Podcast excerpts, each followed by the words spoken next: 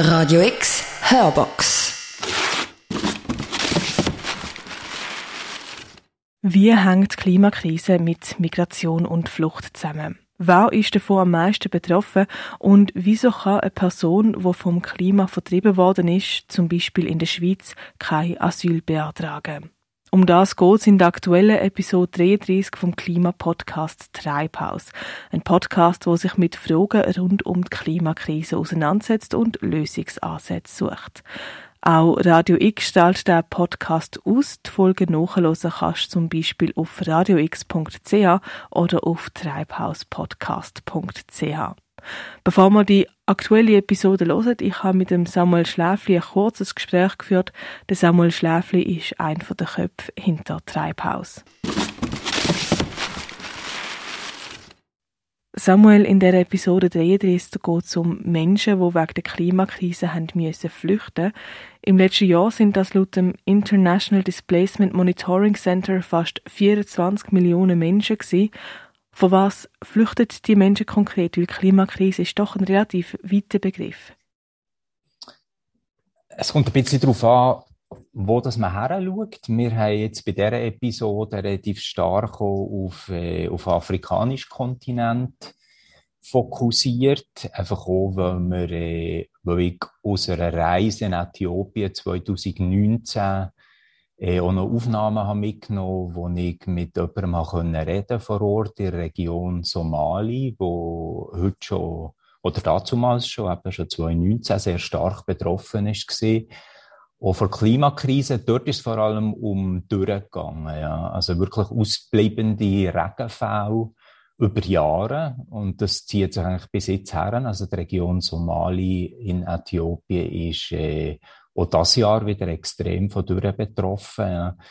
Das heißt, also dort haben wir eine Landwirtschaft, die eigentlich komplett abhängig ist von, von Regenfällen. Ja, da gibt es keine künstliche Bewässerung oder in sehr kleinem Ausmaß.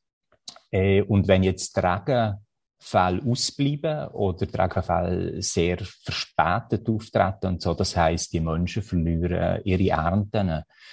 Und das führt dann relativ äh, schnell halt auch zu Hunger, oder? Also da gibt's nicht gross, ähm, oft nicht gross Vorräte oder so, wo die Menschen können zurückgreifen. Das heißt, wenn die Ernten ausfallen, dann, äh, ja, dann haben die Menschen nichts mehr zu essen. Und dann, äh, äh, dann ist natürlich sehr schnell mal die Frage, eben migriert man, schaut man, ob man irgendjemand anders bessere äh, Bedingungen findet, wo nicht in Äthiopien gesehen, 2019 sind äh, ungefähr drei Millionen Menschen sie auf der Flucht gewesen. Also muss sagen, im eigenen Land, oder? Das ist ganz wichtig, denke ich, wenn man über Klimamigration, Klimaflucht redet. Der grösste Teil der Menschen flüchtet im eigenen Land, sucht im eigenen Land äh, neue Möglichkeiten, sichere Aufenthaltsorte. Ähm, genau, also Dürre ist ganz, ganz eine wichtige soll ich sagen, Auswirkung der Klimakrise auf die Menschen.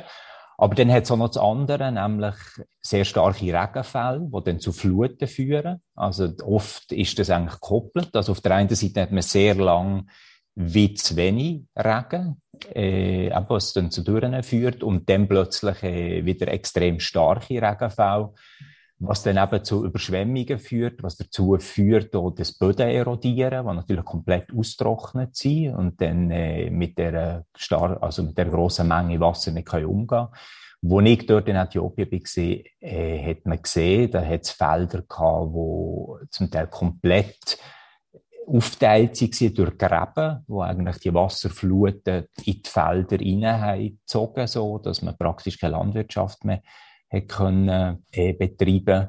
Also es sind, es sind die Extreme, oder, wo die Menschen extrem zu arbeiten machen und dann eben auch zu, äh, zu Klimamigration führen.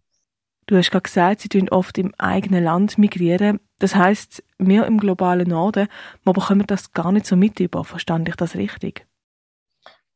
Es ist schon, es ist sehr, oder? Auch die Auswirkungen der Klimakrise sind eher sehr äh, ungerecht verteilt. Das muss man eindeutig sagen, oder? Also ich glaube, die Menschen im globalen Süden sind heute schon sehr viel stärker betroffen von der Klimakrise als wir hier. hier hat es erst gerade so ein bisschen angefangen, würde ich sagen, oder? Jetzt so die letzten Jahre mit zunehmenden Waldbränden, mit eben Überschwemmungen in Deutschland und so. Also, wir sind ja nicht gefeit davon, aber es ist ganz klar, also die Menschen im globalen Süden sind heute schon viel oder seit Jahren eigentlich schon viel viel stärker davon betroffen. Oder darum finden wir so im Podcast, es ist so wichtig, davon immer wieder darauf hinzuweisen, wir sind mit in dieser Klimakrise. Es ist nicht irgendwie ein Zukunftsszenario, wo wir darüber reden, sondern wir sind mit drin und, und speziell, speziell leben mit Menschen im globalen Süden, Afrika, in Asien, aber äh, natürlich auch zum Beispiel auf den pazifischen Inseln, oder, wo, wo mehr und mehr äh, werden verschwinden oder, äh, oder nicht mehr bewohnbar werden sein aufgrund vom Anstieg vom Meeresspiegel. Äh, eben die Menschen sind schon seit Jahren stark betroffen und je länger, je mehr stellt sich eben die Frage, müssen wir unsere Heimat verlassen oder aufgrund der Klimakrise und, und das ist so ein bisschen äh, eben dieser Fragestellung, wo wir uns äh, in dieser Episode wollen widmen ähm, also einerseits, was machen die Menschen, oder, äh, wenn sie ihr, ihr Land müssen verlassen. Andererseits, wie kann die internationale Gemeinschaft äh, Klimavertriebene eben unterstützen und inwiefern macht sie das bereits? Genau auf das will ich gerade eingehen. Du hast gesagt, wie kann die internationale Gemeinschaft Klimavertriebene unterstützen? Hast du verschiedene Lösungsansätze gesucht? Kannst du uns einen kleinen Sneak Peek geben? Was kann man da machen oder was passiert da aktuell schon? Ähm, aktuell passiert noch nicht so viel oder längst nicht so viel, wie eigentlich passieren müsste so, ja.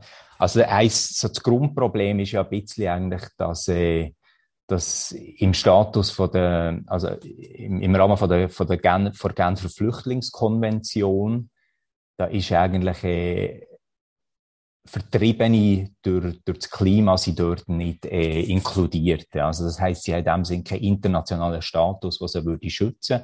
Sie können nicht in einem anderen Land aufgrund jetzt äh, eben von Extremwetter oder so, wo, wo zur Vertreibung hat geführt, äh, für, für eine Flüchtlings-, also für Asyl beantragen eigentlich. Das ist das Grundproblem. Und jetzt muss man eigentlich wie andere Wege finden, wie dass man diesen Menschen helfen kann, oder? Also im Sinne von internationaler Solidarität. Da ist, gibt es schon länger die Idee, eben, dass man in dem Sinne einen neuen Status würde, einen neuen Flüchtlingsstatus würde kreieren, wo spezifisch aber Klimaflucht eigentlich würde inkludieren.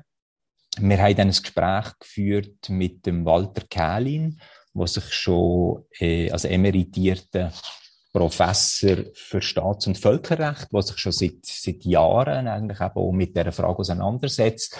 Er sagt jetzt zum Beispiel, dass er nicht das Gefühl hat, dass das in dem Sinn ähm, wirklich ein Weg sei, wo einfach international überhaupt kein Interesse daran besteht, einen zusätzlichen Flüchtlingsstatus zu generieren. Er hat äh, bei, bei dieser Plattform, wo er sich engagiert, international, wo Vertrecht von, von Klimavertriebenen, äh, eben sie reden viel mehr von, von, Katast also Katastrophenbegriff, von Klimavertriebenen, wo in dem Sinn im Rahmen eben von diesen Katastrophen, wo sie erfahren, eigentlich international dann auch über, über die Mechanismen, was es da dazu gibt, äh, sollten geschützt werden. So.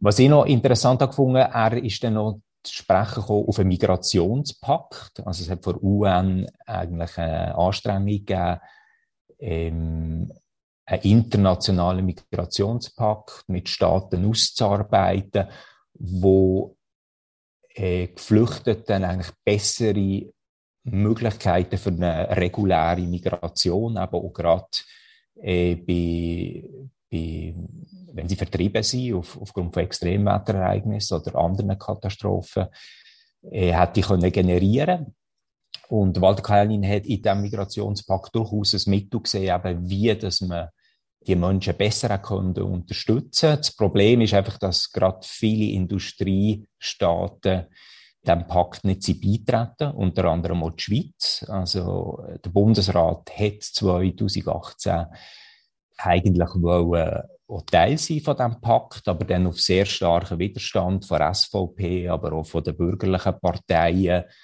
äh, ist das nicht standgekommen. So, ja. Also das heißt, da hat man wirklich eine Chance verpasst, eigentlich auch durch den Migrationspakt, dass man Klimavertriebenen heute eigentlich schon bessere Möglichkeiten äh, hätten können bieten für eine, für eine reguläre Migration, wenn sie eben im eigenen Staat eigentlich keine Möglichkeit mehr finden, sicher äh, irgendwann eine Unterkunft zu finden oder ein, ein neues Zuhause, das sicher ist. So, ja. Das heißt eigentlich jemand, der als Klimaflüchtende gilt, könnte in der Schweiz jetzt als Beispiel kein Asyl beantragen. Nein, das ist so, ja. Also die Möglichkeit gibt es bisher noch nicht. Aber es muss wirklich irgendwie eine politische Vertreibung, es muss aufgrund von Krieg sein, so, ja. Aber das Klima, die Flucht aufgrund von Extremwetterereignissen wird in dem Sinne nicht anerkannt und äh, das wird zunehmend zum Problem, weil die Modelle sind relativ klar und die Entwicklungen, oder, das wird immer wie mehr zum Thema werden, es werden immer wie mehr Menschen da davon betroffen sein. Äh, die Weltbank hat Simulationen gemacht, dass bis 2050 216 Millionen Menschen könnten äh, gezwungen sein, oder, von, aus ihrer Heimat zu flüchten aufgrund von, von Klimaereignissen. Letztes Jahr waren etwa 24 Millionen Klimavertriebene gewesen. Wie gesagt, die meisten migrieren in ihrem eigenen Land oder in, in einen Nachbarstaat. So, ja. Äh, aber es ist klar, dass auch im globalen Norden dass der Druck immer wieder größer wird, auch dass wir uns hier solidarisch zeigen und äh, dass das auch eingefordert wird vom globalen Süden, zu Recht natürlich, weil es ist ganz wichtig auch zu sagen, dass natürlich wir hier im globalen Norden für die Schäden, wo die Menschen nicht äh, schon erfahren und aufgrund dessen, dass sie müssen flüchten, dass wir natürlich vor allem für die äh, verantwortlich sind, oder? Also der ganze afrikanische Kontinent hat etwa 4% von der, von der globalen Treibhausgasemissionen ausgestoßen, oder? Während dann hier im Norden wir für absolut, äh, für die grösste, grösste Teil von den Emissionen und für die globale Erhitzung verantwortlich sind. Danke Samuel für das Gespräch. Und mit dem ist die ganze Episode 33 von Treibhaus Klimavertriebene und ihr Ruf nach Migration und Würde. Hallo Selin. Hallo Christoph. Ja, ihr hört es schon. Selin ist sozusagen akustisch etwas weit weg. Das liegt daran, dass die Umstände bei der Produktion für diese Episode nicht ganz einfach waren. Stichworte Corona plus Technik. Wir möchten euch bitten, diese Umstände zu entschuldigen. Ja, in dieser Episode sprechen wir über Migration und Flucht und wie die Klimakrise Menschen zu Vertriebenen macht. Heute schon eine Realität für Millionen. Das UN-Hochkommissariat für Flüchtlinge zählte Anfang 2022 über 100 Millionen Vertriebene. Durch Konflikte und Gewalt, aber eben auch durch Dürren, durch Überschwemmungen und durch den Verlust ihrer Lebensgrundlage. 100 Millionen Menschen auf der Flucht, das sind mehr als je zuvor. Und diese Zahl wird vermutlich durch Bevölkerungswachstum, durch wachsende Ungleichheit, durch Armut und die Klimakrise weiter steigen.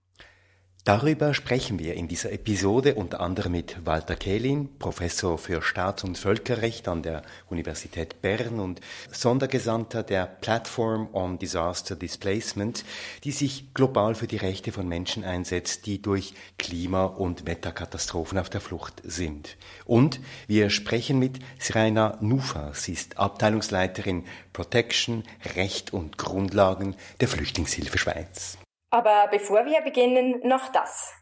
Herzlichen Dank an alle, die unsere Arbeit mit einer kleinen oder größeren Spende unterstützen. Wir sind auf euer Engagement angewiesen, um diesen Podcast auch weiterhin einmal pro Monat produzieren zu können. Ja, und uns zu unterstützen ist ganz einfach. Geht auf unsere Webseite treibhauspodcast.ch, klickt dort auf den Button Unterstützen und entscheidet selbst, wie viel ihr für unsere Arbeit geben möchtet. Treibhaus, der Klimapodcast mit Celine Elber und Christoph Keller. Und in dieser Episode mit dabei Samuel Schläfli. Hallo Samuel. Hallo Christoph.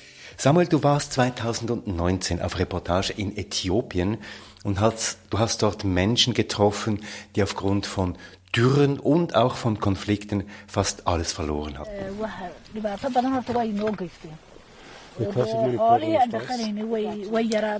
Ja, wir hören hier Sainaba Ahmed, eine Frau um die 50, die in der Umgebung von Chichiga lebt.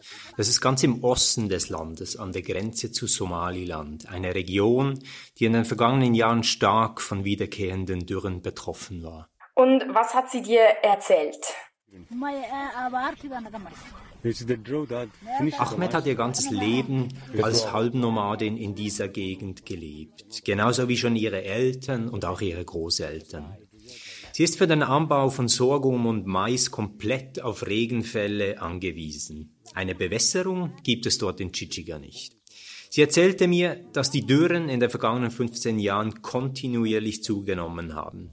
Die Regenfälle setzen später ein und sind oft kürzer als früher. Oft reiche es durch die kurzen Regenperioden nicht einmal mehr, dass der Sorghum reif werde, erzählte sie mir. Dann verfüttert sie die unreifen Pflanzen den Tieren. In den vergangenen Jahren musste sie immer öfter Ziegen und Kühe verkaufen, damit sie etwas zum Essen für die Familie zukaufen konnte. 2017 sei besonders schlimm gewesen, erzählte sie. Die Ernte fiel in der gesamten Region praktisch komplett aus. Selbst wer noch etwas Erspartes hatte, konnte nichts mehr zukaufen. Ein Tier nach dem anderen starb an Hunger oder Durst. Am Ende seien fast so viele Knochen von verelendeten Tieren im Feld gelegen wie Steine, erzählte Ahmed damals. Mm. Während meiner Recherche 2019 waren 85 der 93 administrativen Zonen der Region Somali Dürre-Hotspots, in welchen die Bevölkerung zumindest teilweise auf Nahrungsmittelhilfe angewiesen war. Laut UN litten 8 Millionen Menschen in der Region unter einer unsicheren Versorgung mit Lebensmitteln.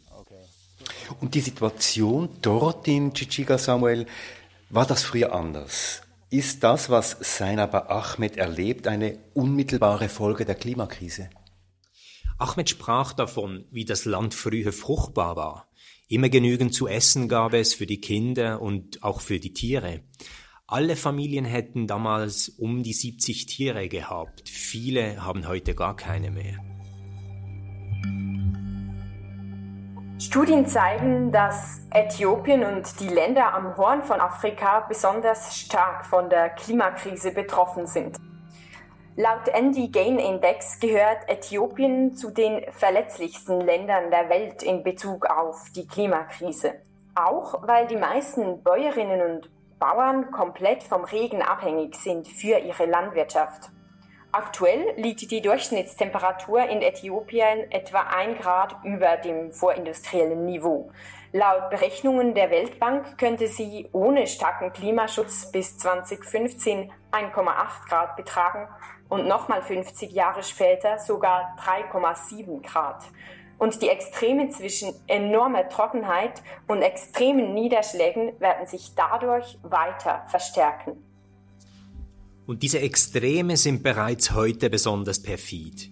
Es ist nicht alleine die Trockenheit, welche die Bäuerinnen und Bauern plagt, sondern zusätzlich auch unerwartete heftige Regen. Diese fallen auf die ausgetrockneten Böden und führen dann zu gefährlichen Fluten. Dadurch erodiert viel fruchtbare Erde und der Anbau von Sorghum oder Mais wird noch schwieriger. Ich habe damals 2019 Felder besucht, die aussahen, als wären sie von einem Riesen zerschnitten worden. Man muss aufpassen, dass man nicht in Gräben herunterfiel, dort wo der Boden durch die Erosion abgesackt war. Das Feld bestand nur noch aus einzelnen Grasflecken, die durch tiefe Furchen voneinander getrennt waren. Auf solchem Land lassen sich keine Nahrungsmittel mehr anbauen. Ja, Samuel, wenn ich dir zuhöre, dann verstehe ich ganz klar, das ist jetzt kein Einzelschicksal, was wir von Zainaba Ahmed gehört haben. Das ist ein Schicksal, das Millionen betrifft, Millionen von Menschen, die wegen der Klimakrise ihre Lebensgrundlage verlieren. Viele müssen dann flüchten, um überhaupt noch überleben zu können. Ja, das habe ich in der Region Somali damals selbst gesehen. Die UN betrieb damals 389 Flüchtlingscamps mit gesamthaft über eine Million Vertriebenen, sogenannten Internally Displaced People oder auch IDPs, also Flüchtlinge im eigenen Land, aber ohne den Schutz, der Geflüchteten laut Genfer Konvention eigentlich zukommen sollte. Nicht alle waren natürlich aufgrund von klimatischen Veränderungen, Stürmen oder Dürren hier. Viele flohen auch vor grässlichen Massakern und Konflikten zwischen unterschiedlichen Ethnien. Aber als ich mit UN-Mitarbeitenden für humanitäre Hilfe sprach, sagten diese, es sei eindeutig, dass immer mehr Menschen bei der Registrierung als Fluchtursache klimatische Veränderungen angeben. Also die Menschen erzählen selber, dass die Klimaveränderungen sie zur Flucht treibt.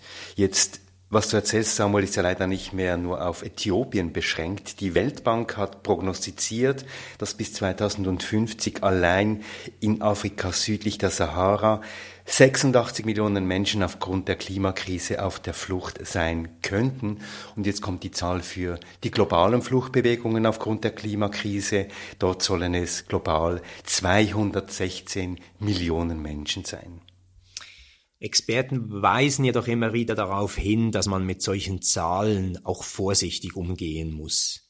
Denn es ist extrem schwierig zu definieren, was ein Klimaflüchtling überhaupt ist. Oft sind es ja verschiedene Faktoren, klimatische, soziale, wirtschaftliche und politische, die Menschen am Ende zu Vertriebenen machen.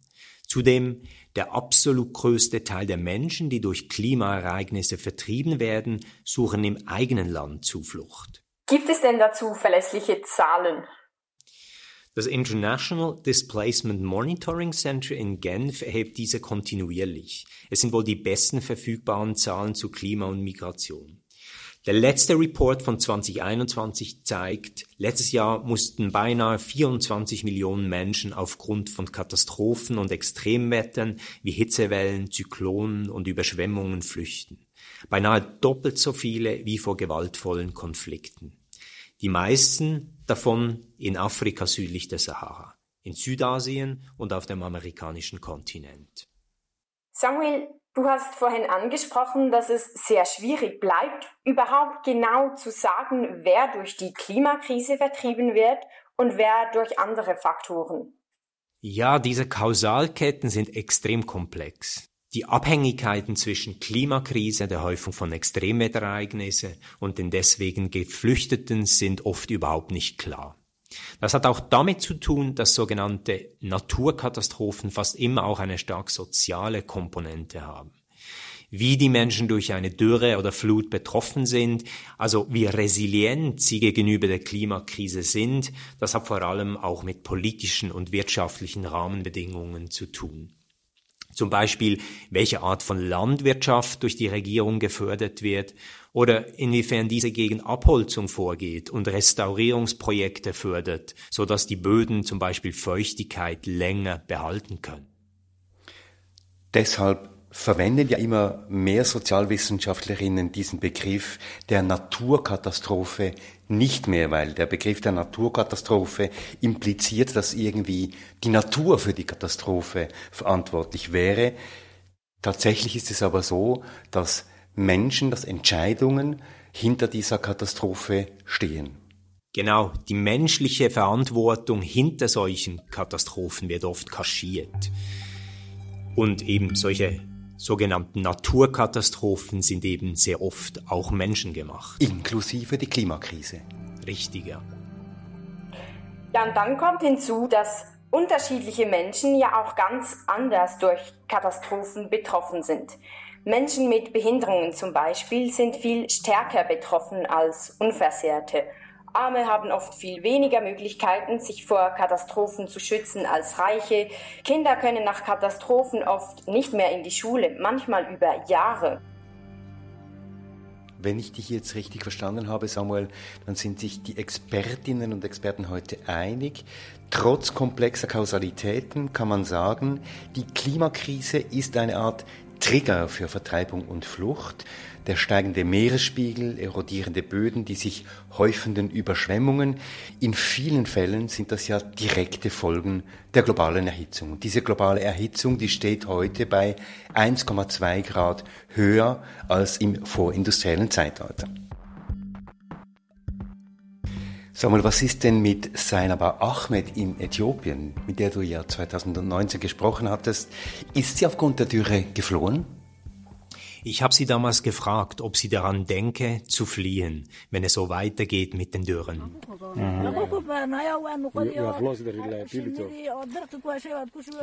Sie erzählte mir damals, sie habe ein Leben lang Sorghum angebaut und zu ihren Rindern und Ziegen geschaut. Sie könne sich schlicht nichts anderes vorstellen. Sainaba Ahmed hat weder die finanziellen Mittel noch die Beziehungen oder Unterstützung, um in Würde zu migrieren. Denn auch Migrieren im eigenen Land oder über die Grenzen hinweg braucht Ressourcen. Die Ärmsten und Verletzlichsten können sich oft nicht einmal mehr das leisten. Ahmed bleibt und hofft auf bessere Zeiten, auch wenn das, schaut man sich die Klimamodelle an, extrem unwahrscheinlich ist. Ihr Beispiel deutet auf etwas hin, was Migrationsexpertinnen schon länger beobachten. Diejenigen, die nach einer Klimakatastrophe zurückbleiben, sind oft genauso Klimaflüchtlinge wie diejenigen, die vorziehen, auch wenn sie in keiner Statistik auftauchen.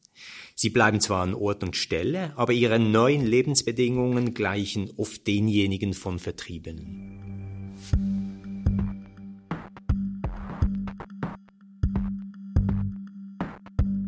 Samuel, jetzt wird ja seit einigen Jahren weltweit darüber diskutiert, ob Menschen, die vor den Folgen der globalen Erhitzung flüchten müssen, einen eigenen Flüchtlingsstatus erhalten sollen, um sie besser zu schützen. Das fordern unter anderem Menschenrechtsorganisationen und NGOs. Ja, denn diese Menschen sind nicht durch die Genfer Flüchtlingskonvention von 1951 geschützt.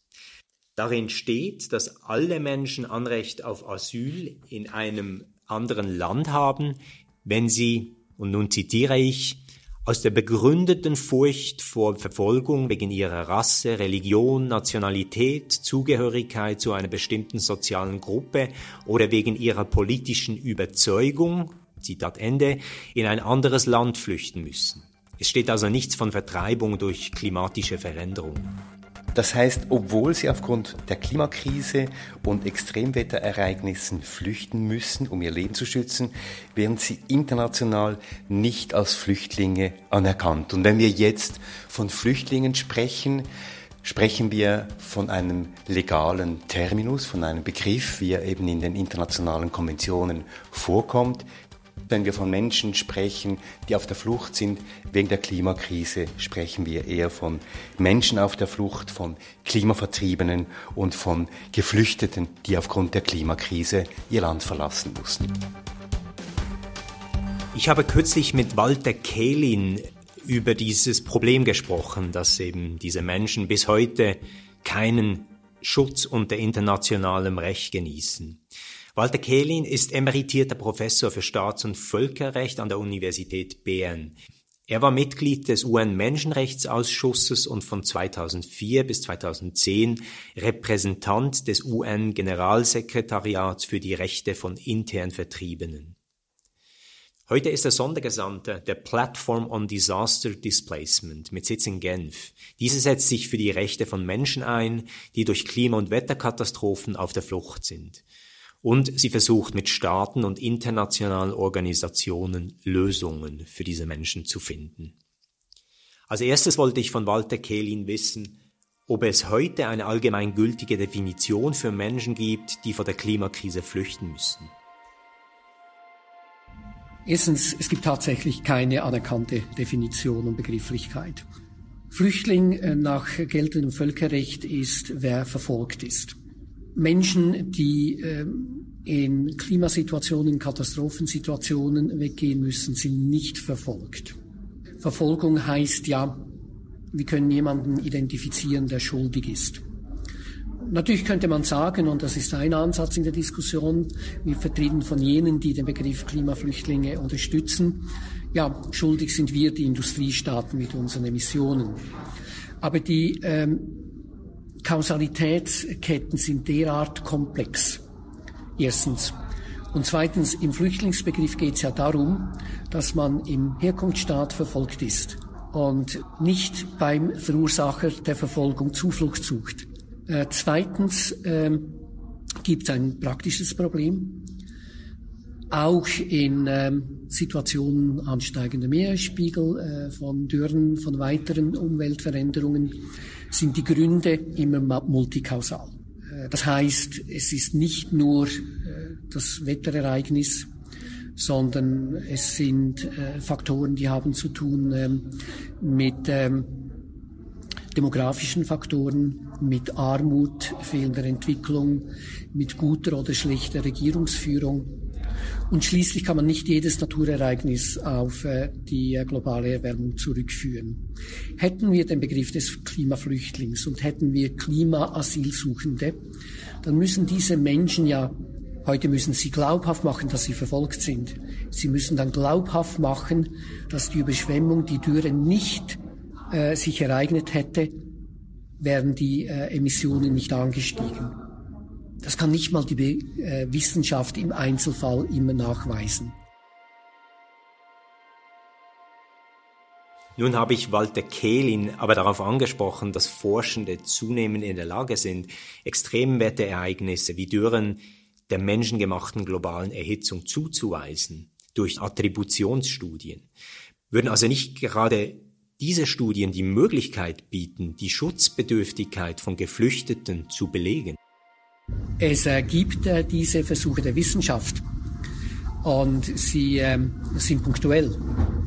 Und wenn wir die 30 Millionen anschauen, die pro Jahr äh, durch Wetterereignisse, Klimaereignisse, schon das, was ist Wetter, was ist Klima, und dann auferlegen wir diese Bürde den Asylsuchenden, dann wird es extrem schwierig und extrem einfach zu sagen, nein, sie haben nicht glaubhaft gemacht, dass sie wegen der globalen Erwärmung äh, fliehen mussten. Klimamigrantinnen, das liegt schon näher bei dem, was wir beachten, beobachten können. Die Schwierigkeit dort ist, Migration kann ja überwiegend freiwillig sein oder es kann Zwangsmigration sein. Und die Frage ist äh, der Abgrenzung wo ziehen wir die Linie zwischen äh, Zwangsmigration und immer noch primär freiwillige Migration. Und ich meine jetzt nicht freiwillig im Sinn von, eigentlich wäre es ja ganz angenehm, wenn ich mal äh, in dieses oder jenes Land gehen würde, sondern im Sinne von, gibt es noch einen Entscheidungsspielraum? Könnte ich mich entscheiden, hier zu bleiben? Oder sind die Gründe, äh, wegzugehen, derart überwiegend, dass ich praktisch keine Wahlmöglichkeit äh, mehr habe? Äh, der Vorteil dieser Begrifflichkeit ist, wir müssen nicht alles auf die Kausalität globale Erwärmung zurückführen, sondern hier können wir eben dieses Zusammenspiel von verschiedenen Ursachen gut erfassen. Um zurückzukommen auf äh, das äh, Beispiel der Menschen, die ähm, in Somalia, im Süden von Äthiopien, im Sahel ihren Lebensstil des Pastoralismus äh, verlieren. Ja, Klimawandel sicher. Aber es gibt auch weitere Faktoren, warum äh, dieser Lebensstil immer schwieriger wird. Äh, das hat äh, zu tun mit äh, ökonomischen Rahmenbedingungen. Das äh, hat äh, wiederum zu tun mit ähm, teilweise Übernutzung dieser Böden durch zu große Herden Je nach Situation können Sie fünf, sechs Faktoren identifizieren. Bei der Platform on Disaster Displacement, für welche Walter Kerlin aktuell arbeitet, spricht man von Katastrophenvertriebenen. Ich wollte deshalb von ihm wissen, welche Vorteile dieser Begriff hat. Wann äh, können wir von einer Katastrophe sprechen?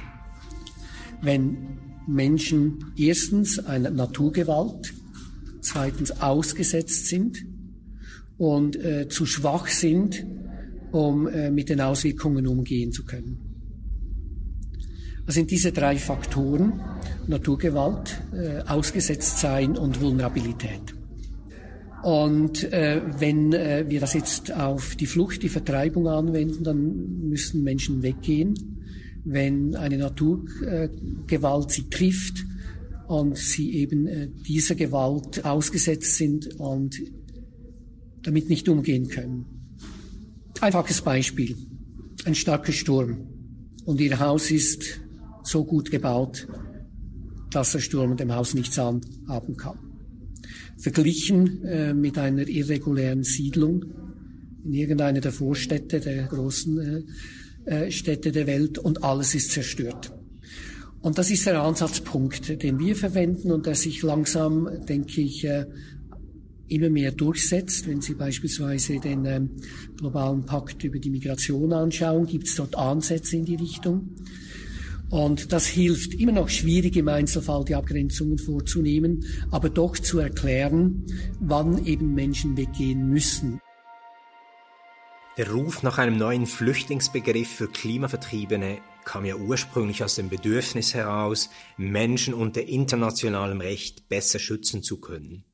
Kann denn der Katastrophenbegriff, wie ihn Walter Kehlins Organisation verwendet, einen solchen Schutz tatsächlich bieten? Wird damit nicht die ursprüngliche Forderung eigentlich verwässert? Der Klimaflüchtlingsbegriff äh, ist äh, vor allem im deutschen Sprachraum dominant, immer noch. Äh, international verschwindet er immer mehr. Schlicht aus dem Grund, dass unter den Staaten absolut kein Appetit herrscht, jetzt die Flüchtlingskonvention zu ändern, zu erweitern. Der Katastrophenbegriff hat einen großen Vorteil. Er gibt uns Ansatzpunkte für Handlungsmöglichkeiten. Wenn Menschen fliehen müssen, wenn sie einem Naturgewalt äh, ausgesetzt sind und zu vulnerabel sind, um damit umgehen zu können, sich äh, dieser Gewalt widersetzen zu können, können wir versuchen, die Naturgewalt zu reduzieren. Und das ist die Umsetzung des Pariser Übereinkommens, Einschränkung der Treibhausgase. Wenn es um die Vulnerabilität geht, können wir versuchen, äh, die Resilienz, äh, die Widerstandsfähigkeit zu stärken. Das sind die Maßnahmen der Anpassung an den Klimawandel und das sind die Maßnahmen äh, zur Katastrophenrisikominderung. Da wird bereits viel gemacht, nicht genügend, aber daran arbeiten wir sehr stark von unserer Seite her ähm, mit den Staaten zu arbeiten, dass beispielsweise Gebiete, wo die Fluchtvertreibungsrisiken äh, besonders hoch sind, dass man diese Gebiete identifiziert und dann wirklich schaut, was sich machen lässt mit Katastrophenrisikominderung, Anpassung an den Klimawandel. Also den Menschen zu helfen zu bleiben. Wo das nicht geht, geht es darum, den Menschen zu helfen, äh, wegzugehen, wirklich bevor sie von der Katastrophe betroffen sind. Da geht es einerseits um geplante Umsiedlung innerhalb des Landes in aller Regel. In äh, Fiji äh, sind bereits mehrere Dörfer umgesiedelt worden. Äh, eine Studie hat kürzlich gezeigt, dass ähm, hier wirklich Hunderte von solchen Umsiedlungen bereits heute identifiziert werden können, weltweit. Und die weitere Möglichkeit ist die Eröffnung von Migrationswegen, die es Menschen erlauben, äh, legal, regulär in Sicherheit äh, in einem anderen Land Zuflucht zu finden. Brauchen wir da den Begriff von Asyl und den Flüchtlingsstatus? Ich erinnere mich äh, an äh, Diskussionen im Südpazifik. Eine der besonderen äh, betroffenen Inseln ist Kiribati. Und äh, da hat äh, uns bei einer dieser Konsultationen eine junge Frau, äh, die eine kleine lokale Gruppe geleitet hat, sehr emotional Folgendes gesagt. Sie hat gesagt, wir wollen nicht Flüchtlinge werden. Wir sehen am Fernsehen diese Flüchtlingslager, diese Zelte. Wir wollen nicht so enden. Aber wir wissen gleichzeitig, dass eines Tages wird der Moment kommen, wo wir weggehen müssen. Was wir wollen, ist die Möglichkeit, selber zu entscheiden, wann zu gehen und wohin zu gehen. Eine Wahlmöglichkeit, die jedoch Klimavertriebenen bis heute oft verwehrt bleibt. Ich fragte Walter Kerlin deshalb, ob es heute bereits hoffnungsvolle Initiativen gibt, die in die richtige Richtung weisen. Wir sind in einem Prozess ich denke, recht früh in einem Prozess. Und ähm, Völkerrecht beruht ja letztlich auf dem Konsens der Staaten. Äh, dieser Konsens bildet sich meistens nicht top-down, sondern bottom-up. Und gerade in diesem Bereich, wo eben die Dynamiken sehr unterschiedlich sind, es ist schwierig, hier äh, zu vergleichen Dynamiken äh, in Ostafrika, im Sahel mit dem, was passiert im Südpazifik. Nummer eins. Nummer zwei, es ist einfacher im regionalen Rahmen Konsens zu finden weil man äh, sich hier mehr vertraut, weil man ohnehin schon viel stärker miteinander verbunden ist, auch migrationsmäßig, auch äh, schutzmäßig. Und äh, deshalb für den Moment ist das ganz sicher wichtiger, dass äh, diese regionalen Lösungen entwickelt und gefunden werden können. Das bedeutet allerdings nicht, dass wir keine Verantwortung haben. Es sind ja letztlich die Industriestaaten, äh, die mit ihren Emissionen hier Unheil anrichten für Menschen, die in aller Regel ganz wenig dazu beigetragen haben. Aber was im Vordergrund stehen müsste, ist wirklich wirksame Unterstützung für die betroffenen Länder und Regionen. Weil wenn wir sprechen von Anpassung an den Klimawandel, auch wenn Menschen ins Ausland gehen können, die Integration dort und dann jetzt nicht abhängig zu werden von humanitärer Hilfe, sondern ein neues, sinnvolles Leben beginnen zu können, dann braucht es ganz enorme Mittel. Was es braucht, ist äh, Unterstützung, um Lösungen zu finden vor Ort und in den Regionen. Und das kostet. Da geht es um Katastrophenrisikominderung, Anpassung an den Klimawandel, um Kompensation für Schäden, welche durch äh, den Anstieg des Meeresspiegels, äh, die äh, globale Erwärmung verursacht werden. Und das ist ein großer Knackpunkt und Diskussionspunkt bei den Klimaverhandlungen. Die betroffenen Länder verlangen äh, vom Norden, dem globalen Norden, dass hier nun wirklich groß investiert wird, um diese Schäden und diese Verluste auszugleichen, um ihnen zu ermöglichen, eben im eigenen Land oder in der Region Lösungen finden zu können. In der Vergangenheit waren die reichen Industriestaaten beim Thema Loss and Damage ja nicht wirklich zu Zugeständnissen bereit. Das Thema kommt schlichtweg nicht vom Fleck. Trotz konstanter Mobilisierung durch Vertreterinnen des globalen Südens und zivilgesellschaftlichen Gruppen auch im Norden. Ich habe Walter Kählin deshalb gefragt, ob er meinen Eindruck teile, dass die Industriestaaten ihrer Verantwortung bezüglich Loss and Damage bis heute in keiner Weise nachkommen. Das kann man tatsächlich so sagen. Und äh, die Verhandlungen zu diesen Punkten sind sehr schwierig. Man hat in der äh, Vergangenheit sehr wenig Fortschritte gemacht. Es deutet sich an, dass äh, beim nächsten Klimagipfel in Ägypten Ende dieses Jahres das ein ganz großes Thema sein wird. Jetzt von der Politik her, jene, die den betroffenen Ländern helfen wollen, macht es sehr viel mehr Sinn, hier äh, zu äh, Druck auszuüben, hier zu investieren in diese politischen äh, Auseinandersetzungen, um bessere Unterstützung für die betroffenen Länder hinzukriegen, als den Hauptakzent eben auf die Ergänzung der Genfer Flüchtlingskonvention äh, zu äh, setzen. Es gibt viele Handlungsmöglichkeiten. Es braucht schlicht den politischen Willen und zum politischen Willen gehört eben auch die finanzielle Unterstützung. Zum Schluss des Gesprächs kamen wir noch auf den globalen Migrationspakt zu sprechen. Ein Vorstoß der UN für eine sichere, geordnete und reguläre Migration. 18 Monate lang hatten UN-Organisationen mit Regierungen, Organisationen der Zivilgesellschaft und Vertreterinnen des Privatsektors verhandelt.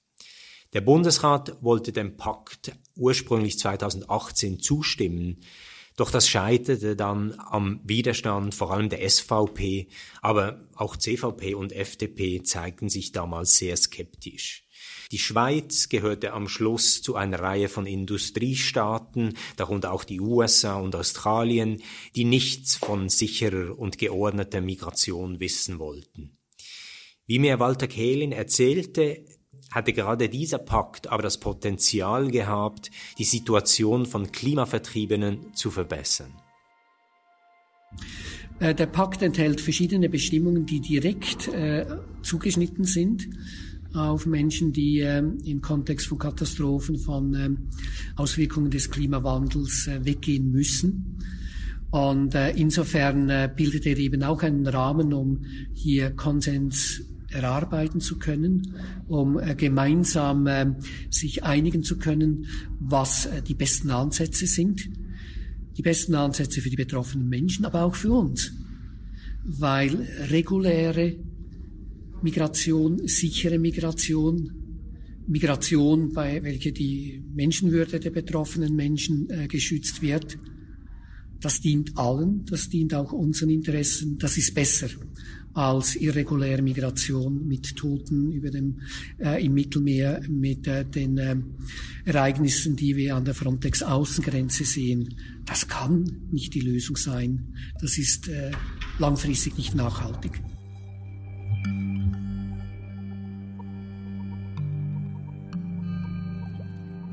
Ja, vielen Dank, Samuel, für dieses Gespräch, das du mit Walter Kehlin geführt hast.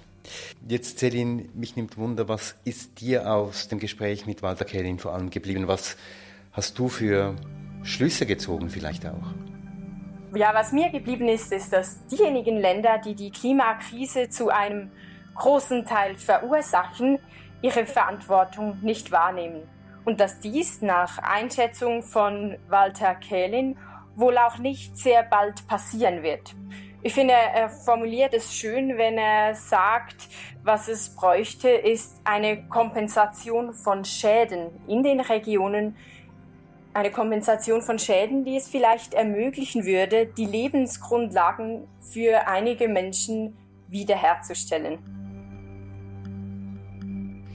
Ja, und wenn ich Walter Kellin zuhöre, wenn ich die Schicksale höre, die du auch erzählt hast, Samuel, dann kommt bei mir vor allem die Wut hoch. Also es ist eine Wut über die tatsächlich immer noch fehlende Einsicht in die drohende Klimakatastrophe, weil die Ursache ist ja die Klimakrise.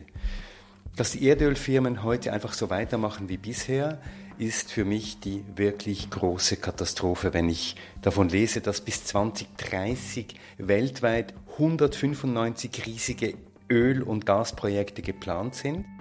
Und jedes einzelne hat mindestens eine Milliarde Tonne CO2-Emissionen über die Lebensspanne der Ausbeutung. Oder anders gesagt, all diese Projekte zusammengenommen würden so viel CO2 ausstoßen wie die aktuellen Emissionen über 18 Jahre hinweg. Das hat eine große Recherche des britischen Guardian kürzlich gezeigt. Die Zeitung nannte die Projekte schlicht Carbon Bombs. Ja, und besonders erschreckend fand ich, mehr als die Hälfte dieser Projekte haben ihren Betrieb ja bereits aufgenommen. Ja, und der Guardian hat berechnet, dass die Erdöl- und Gaskonzerne drauf und dran sind, täglich 103 Millionen US-Dollar auszugeben für den Rest dieses Jahrzehnts, um neue Öl- und Gasfelder zu erschließen und zu fördern. Öl und Gas, das um jeden Preis im Boden bleiben müsste, um überhaupt noch eine minimale Chance zu haben, die globale Erhitzung auf circa 1,5 Grad zu halten. Aber Christoph, weshalb kamen dir eigentlich diese Carbon Bombs nun gerade in Bezug auf das Gespräch mit Walter Kellin in den Sinn? Ja, mich macht es wütend, dass wir immer über die Konsequenzen, über die Folgen der Klimakrise sprechen, über die abbrechenden Gletscher, über die, über die dahinschwindenden Gletscher, über Klimavertriebene, über den steigenden Meeresspiegel und dass wir viel zu wenig darüber sprechen, was eigentlich die Ursachen sind, auch in unserem Alltag, auch in der Politik. Es ist klar, wer am meisten unter diesen Bomben leiden wird. Und das ist das Entscheidende. Es sind sicher nicht die Shareholder der Öl- und Gaskonzerne. Und es sind auch nicht diejenigen Politikerinnen und Politiker, die für diese die entsprechenden Gesetze schmieden. Es sind eben tatsächlich die Ärmsten im globalen Süden, diejenigen, die schon heute unter der Arroganz, der unglaublichen finanziellen und politischen Übermacht der fossilen Konzerne leiden. Und diese Diskussion gilt es, glaube ich, ganz zentral auch zu führen. Ja, und das sind genau dieselben Konzerne und deren politische Vertreterinnen und Vertreter, die an den Klimakonferenzen heftig dafür lobbyieren, dass es keine verbindlichen Zusagen der Staaten gibt. künftig auf das Verbrennen von Kohle, Öl und Gas zu verzichten. Über 500 Lobbyisten mit Verbindungen zur fossilen Industrie waren letztes Jahr offiziell für die Teilnahme an der COP26 registriert. Und es sind ja auch genau diese Vertreter und Vertreterinnen und deren politische Verbindungen, die dafür sorgen, dass man in der Frage um Loss and Damage nicht wirklich weiterkommt. Dass also die Industriestaaten ihre historische Verantwortung für die Klimakrise übernehmen und die heute bereits am stärksten Betroffenen, darunter vor allem Vertriebene von Extremwetterereignisse, für ihre heute schon erlebten Verluste kompensieren. Die Industriestaaten haben es bis heute ja nicht einmal geschafft, ihren vertraglichen Verpflichtungen nachzukommen, nämlich ab 2020 jährlich 100 Milliarden US-Dollar in den sogenannten Green Climate Fund für die Klimaadaption von Entwicklungsländern zur Verfügung zu stellen. Nicht einmal 10 Prozent der vereinbarten Summe wurde in den Fund einbezahlt. Und jetzt steht im November ja wiederum eine Klimakonferenz an, die COP27 im ägyptischen Sharm el-Sheikh.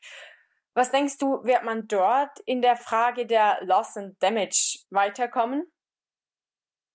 Ja, die Hoffnungen bei Vertretern und Vertreterinnen des globalen Südens waren ursprünglich groß. Schließlich findet diese Klimakonferenz wieder einmal auf dem afrikanischen Kontinent statt. Ägypten hätte sich also für Loss and Damage stark machen können. Nun haben wir es in Ägypten mit einer durch und durch autokratischen Regierung zu tun, die wenig auf Menschenrechte hält und sämtliches zivilgesellschaftliches Engagement unterdrückt. Spielt denn das nicht auch eine Rolle, Samuel? Das spielt sicherlich auch eine Rolle im Sinne, dass die ägyptische Regierung hier eben keine Vorreiterrolle einnimmt und nicht für äh, zivilgesellschaftliches Engagement für die Forderungen der Zivilgesellschaft bezüglich Loss and Damage einsteht. Aber es kommt noch etwas dazu, nämlich während der Vorbereitungskonferenz für die nächste Klimakonferenz in Bonn Mitte Juni werden sich auch die meisten Industriestaaten wieder vehement dagegen, dass Loss and Damage in die offizielle Agenda aufgenommen wird. Der Begriff erscheint nun nicht einmal mehr auf der offiziellen Webseite der COP27. Industriestaaten rechtfertigen dies unter anderem mit Ausgaben für die Eindämmung der Covid-Pandemie und für die Unterstützung der Ukraine gegen die russische Invasion. Die Dringlichkeit der Klimakrise und damit auch die Forderungen der am stärksten davon Betroffenen ist damit einmal mehr vertagt worden.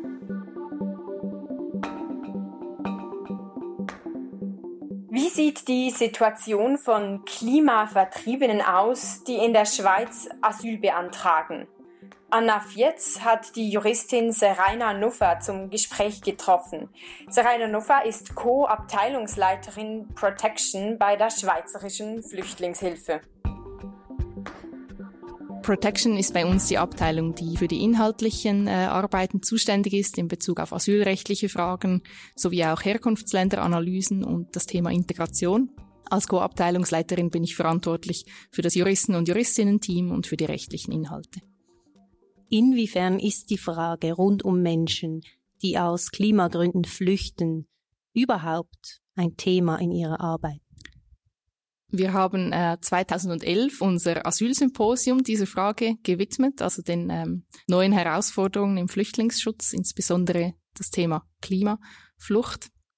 Dann haben wir vor zwei Jahren den Entscheid des UNO-Menschenrechtsausschusses verfolgt, der festgehalten hat, dass klimabedingte Folgen zu einem, einer Bedrohung des Rechts auf Leben, des Grundrechts auf Leben führen können und damit auch eine Verpflichtung der Staaten verbunden ist, Personen nicht zurückzuschicken, die bedroht sind. Ähm, politisch war das Thema immer mal wieder Gegenstand von Vorstößen in der Schweiz in den letzten 15 Jahren, und zwar von beiden Seiten, also von links und von rechts. Einerseits Richtung Ausweitung des Schutzes für Klimageflüchtete, auf der anderen Seite expliziter Ausschluss von Klimageflüchteten vom Schutz.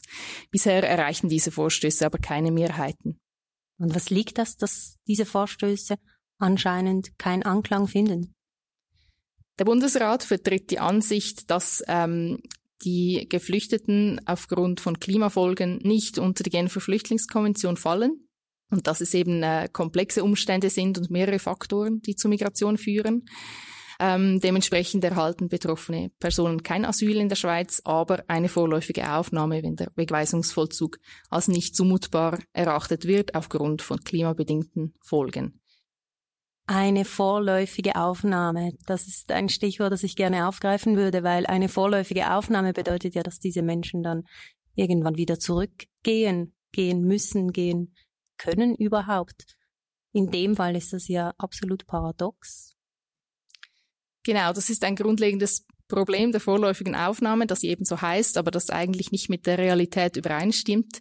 Ähm, Personen, die vor Klimawandel flüchten, brauchen natürlich längerfristigen Schutz. Dies betrifft aber auch äh, Personen, die beispielsweise vor Bürgerkriegen fliehen, die oft auch Jahre oder Jahr, Jahrzehnte lang andauern. Die SFV plädiert deshalb auch dafür, die vorläufige Aufnahme durch einen positiven Schutzstatus zu ersetzen, der auf jeden Fall nicht mehr als vorläufig bezeichnet wird. Sie haben vorher diese Multikausalität, also mehrere Gründe zur Flucht angesprochen. In dem Fall ist es ja umso schwieriger zu beweisen, dass eine Person geflüchtet ist aufgrund von klimatischen Veränderungen, von Klimawandel, Klimakrise. Ja, das ist sicher schwierig für die Betroffenen. Ähm, auch insgesamt ist es natürlich schwierig für äh, schutzsuchende Menschen, ihre Umstände, die Umstände ihrer Flucht ähm, glaubhaft zu machen was der Standard ist gemäß Asylgesetz. Hier dürfen sicher die Hürden nicht allzu hoch äh, angesetzt werden. Das heißt, es kann nicht sein, dass nur die Betroffenen selber ähm, die ganze Be Beweislast tragen müssen und sämtliche Informationen äh, liefern müssen, sondern dass auch die Behörden im Rahmen des Untersuchungsgrundsatzes in der Pflicht sind, äh, abzuklären, ob die Person bedroht wäre im Fall einer Rückkehr. Würden wir dann von humanitärem Schutz sprechen? Das wäre ein Vorschlag der Schweizerischen Flüchtlingshilfe, dass man die vorläufige Aufnahme beispielsweise umbenennt in einen humanitären Schutz. Ich denke, da ist allen klar, worum es geht. Es ist eine Person, die zwar nicht persönlich verfolgt wird und deshalb nicht gemäß Genfer Flüchtlingskonvention Asyl erhält, aber die halt dennoch auf Schutz angewiesen ist. Das würde dann auch mehr Klarheit schaffen für potenzielle Arbeitgebende und würde deshalb auch der Integration helfen der betroffenen Personen in der Schweiz. Sie haben es schon angetönt, Klimaflucht ist zum Teil schon Thema in Asylverfahren, aber eher nebensächlich. Genau, es ist grundsätzlich so, dass das ein Teil sein kann der Umstände, warum eine Person ähm, ihr Land verlassen muss. Bisher sind uns allerdings keine Fälle bekannt in der Praxis des Staatssekretariats für Migration oder des Bundesverwaltungsgerichts, wo diese Umstände explizit als Grund für die Schutzgewährung genannt worden wären oder explizit dazu geführt haben aber Sie kennen ein anderes Beispiel von einem anderen Land. Genau, der UNO-Menschenrechtsausschuss hat 2020 in einem Einzelfall eines Mannes, der aus ähm, Kiribati nach Neuseeland geflohen ist, festgehalten, dass klimabedingte Folgen das Grundrecht auf Leben beeinträchtigen können und dass, wenn das der Fall ist, eine staatliche Verpflichtung besteht, diese Person nicht in ihr Heimatland zurückzuschicken. Im betreffenden Einzelfall wurde zwar dann ähm, die Bedrohung als nicht unmittelbar genug angesehen, der Einzelfall wurde also abgelehnt, aber es, der, der Ausschuss hat dennoch diese grundsätzliche Feststellung gemacht, dass dies eine menschenrechtliche Verpflichtung der Staaten darstellt. Sehen Sie es realistisch, dass dies in der Schweiz in absehbarer Zukunft auch passieren könnte? Also im besten Fall ein positiver Entscheid. Ich denke, dafür ist es eben noch zu wenig präsent in der Praxis, soweit wir das bisher beobachten. Es wird eben eher als möglicherweise ein Faktor unter vielen ähm, berücksichtigt bei der Beurteilung des Wegweisungsvollzugs. Aber ich denke, das sollte angesichts der, der Größe der Bedrohung oder der Größe der, äh, des Ausmaßes des Klimawandels, sollte das sicher künftig stärker berücksichtigt werden. Haben Sie ein konkretes Beispiel, Frau Nufer, an dem wir sehen, wie unsicher vielleicht auch die schweizerische Politik oder die Bürokratie ist in dem Fall. Das SEM hat ein, ein Handbuch in Bezug auf das Asylverfahren, das online einsehbar ist, wo die verschiedenen Themen ähm, behandelt werden und die, die Praxis zu verschiedenen Themen. Äh, da ist jedoch das Thema Klimavertriebene beim, bei der vorläufigen Aufnahme oder bei der Beurteilung des Wegweisungsvollzugs nicht erwähnt. Es würde beispielsweise helfen, wenn in einem solchen Handbuch präzisiert würde, eben, dass auch solche Gründe zu einer vorläufigen Aufnahme führen können oder je nachdem müssen, Das würde der Transparenz helfen und auch der Rechtssicherheit. Was finden Sie oder was ist die Position von der Schweizerischen Flüchtlingshilfe? Was braucht es, damit Menschen, die aufgrund von klimatischen Bedingungen flüchten, aufgrund von der Klimakrise flüchten, was braucht es für diese Person? Was braucht es in der Schweiz? Hier braucht es in erster Linie den Ausbau sicherer und legaler Fluchtwege, damit diese Personen überhaupt in einem sicheren Land Schutz suchen können. Dazu müssen aus unserer Sicht die ähm, Kontingente für die Resettlement-Programme in Zusammenarbeit mit UNHCR ausgebaut werden und weitere sichere Fluchtwege geschaffen werden. Insbesondere die Bedingungen für ein humanitäres Visa und für Familienzusammenführungen müssen großzügiger gestaltet werden. Was braucht es denn, damit das Thema mehr in der Politik ankommt, dass es mehr in der Gesellschaft vielleicht ankommt? Ich denke, es ist wichtig, die, die Geschichten zu kennen, die Geschichte der, Geschichten der direkt betroffenen Menschen vor Ort, die Berichte über die, die Situation in diesen Herkunftsländern oder in den Regionen um hier äh, darauf aufmerksam zu machen und dafür zu sensibilisieren, dass dies eben auch Auswirkungen hat auf Migrationsbewegungen und dementsprechend dann auch äh, den Schutzbedarf in anderen Ländern, wie der Schweiz beispielsweise. Serena Nufa sagt also auch, dass das Thema Klimaflucht und die Situation von Klimavertriebenen in der Schweiz in der Praxis zu wenig präsent ist. Da muss also noch einiges passieren. Menschen, die aufgrund der Klimakrise flüchten müssen, brauchen einen längeren und einen sicheren Schutz. Und da müssen in der schweizerischen Politik doch einige Hebel auch noch in Bewegung kommen. Danke Anna für dieses Interview und danke Samuel für die Recherchen dieser Episode. Danke euch. Ja, danke Samuel und auch dir danke Anna und danke Selin. Und damit sind wir am Ende dieser Episode. Nächstes Mal geht es auch um eine Art von Klimamigration, aber um eine Klimamigration ganz anderer Art. Es geht um all jene, die daran arbeiten, und zwar ganz konkret, diesen Planeten Erde aufzugeben. Also sich irgendwo im All neu anzusiedeln, also auch zu flüchten vor der Klimakrise und natürlich auch vor anderen Krisen. Aber erst im August, weil wir eine kleine Sommerpause einlegen. Aber bevor wir enden, hier unser Hinweis. Unterstützt uns, geht auf unsere Webseite, klickt auf den Button Unterstützen und gebt, was ihr geben könnt. Treibhaus, der Klimapodcast, eine Produktion von Podcast Lab mit den Recherchen von Samuel Schläfli, einem Constructive-Teil von Anna Viertz, mit Lena Schubert, Johann Otten, Alexandra Baumgartner, mit der Musik von Lukas Fretz und mit Selin Elber und Christoph Keller. Treibhaus ist zu finden auf unserer Webseite www.treibhauspodcast.ch, auf Spotify, auf Audible, auf Apple Podcast und wenn euch dieser Podcast gefällt, wenn ihr Anregungen habt, Kritik und Ideen, dann schreibt uns auf Facebook und per Mail an mail at treibhauspodcast.ch, auf Instagram auf sonum.ch und auch auf friedamagazin.ch. Radio X Hörbox